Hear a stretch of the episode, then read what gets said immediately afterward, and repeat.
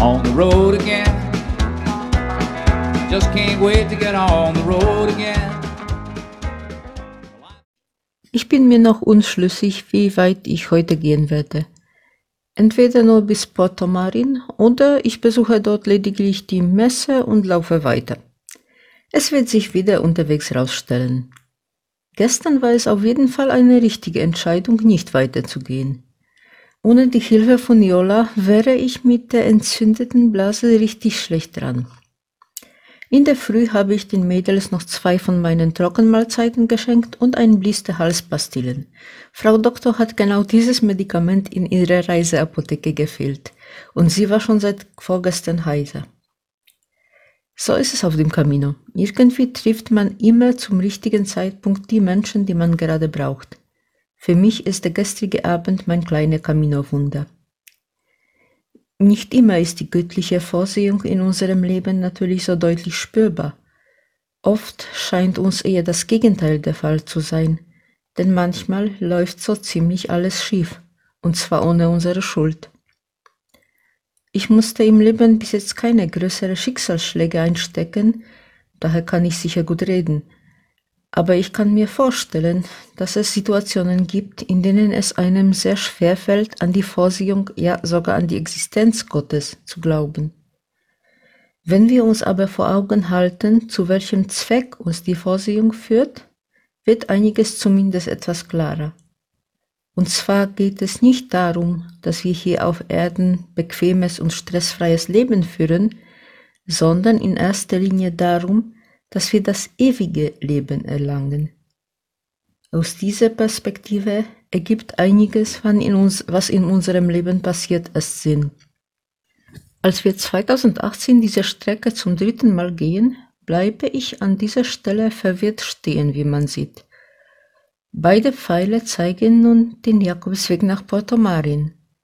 Wir entscheiden uns für die Strecke, die als traditionell bezeichnet ist, und die stellt sich auf jeden Fall als abenteuerlich aus. Ich übernachte heute in einer großen modernen Herberge ziemlich am Eingang von Porto Marin. Sie besteht aus einem riesigen Schlafsaal mit wahrscheinlich 200 Betten, die nur durch Vorhänge in kleinere Abteilungen geteilt sind. Das kann in der Nacht lustig werden. Es wird trotzdem eine meiner Lieblingsherbergen. Sie hat großen Speisesaal mit moderner Küche, Snackautomaten, Zapfhahn und Tische draußen.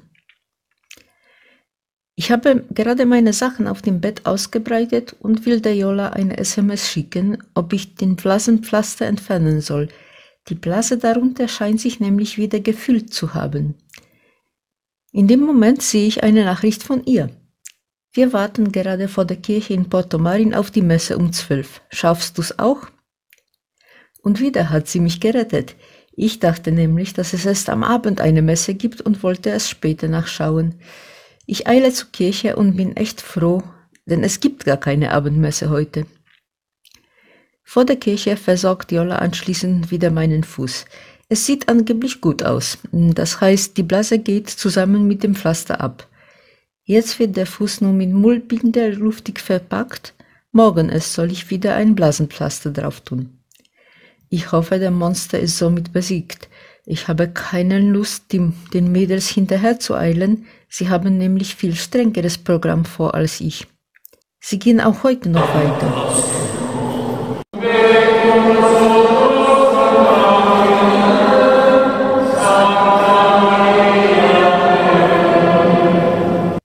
Schutzengel wacht aber eindeutig über meinen Weg und schickt mir, wenn nötig, sogar zweimal die richtigen Leute. Unterwegs zur Herberge schaue ich in eine Apotheke vorbei. Zwei spanische Pilgerinnen kaufen gerade vor mir ein, und mit meinen mickrigen Spanischkenntnissen verstehe ich, dass sie eine Salbe für entzündete Blasen kaufen. Ich brauche dann nur anzudeuten, dass ich gerne dasselbe hätte, was die Damen vor mir bekamen und Blasenpflaster noch dazu. Alleine das mit der entzündungshemmenden Salbe zu erklären, hätte ich nicht geschafft.